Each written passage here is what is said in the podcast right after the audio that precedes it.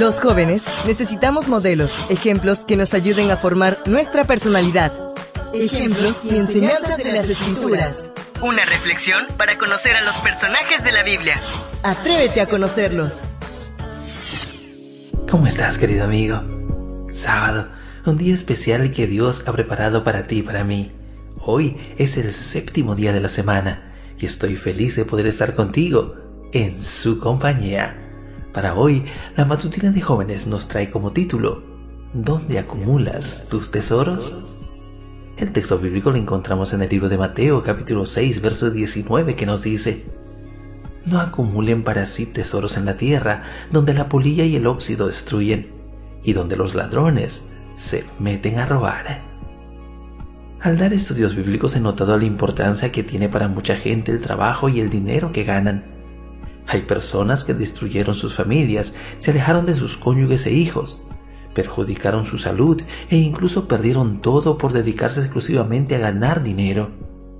Este fue el caso de José Luis, un acaudalado hombre de negocios que con su habilidad había llevado a su empresa de Harvard a ser una de las más reconocidas del país. Permanentemente estaba de viaje de negocios, disfrutaba de espléndidos hoteles y restaurantes, impartía conferencias sobre los productos que promocionaba y levantaba solicitudes de sus productos de los que estaban interesados. Yo le daba clases de Biblia a uno de sus hijos y en las reuniones para padres que hacía el colegio, ese padre nunca nos acompañó. Está siempre ocupado, decía el hijo, sin dar muchas explicaciones.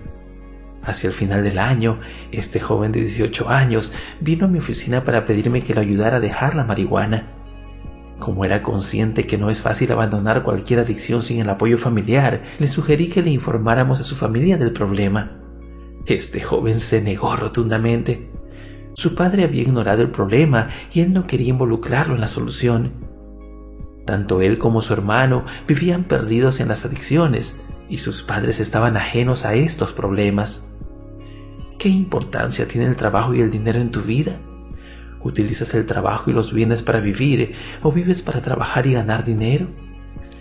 A modo de reflexión, Elena G. White señala, en el pueblo de Dios hay muchos que están adormecidos por el espíritu del mundo y que niegan su fe mediante sus obras.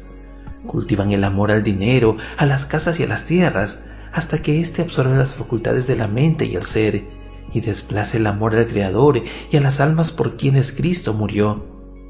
El Dios de este mundo ha cegado sus ojos, sus intereses eternos pasan a ocupar un lugar secundario y colocan un máximo de exigencia sobre el cerebro, los huesos y los músculos a fin de aumentar sus posesiones mundanales.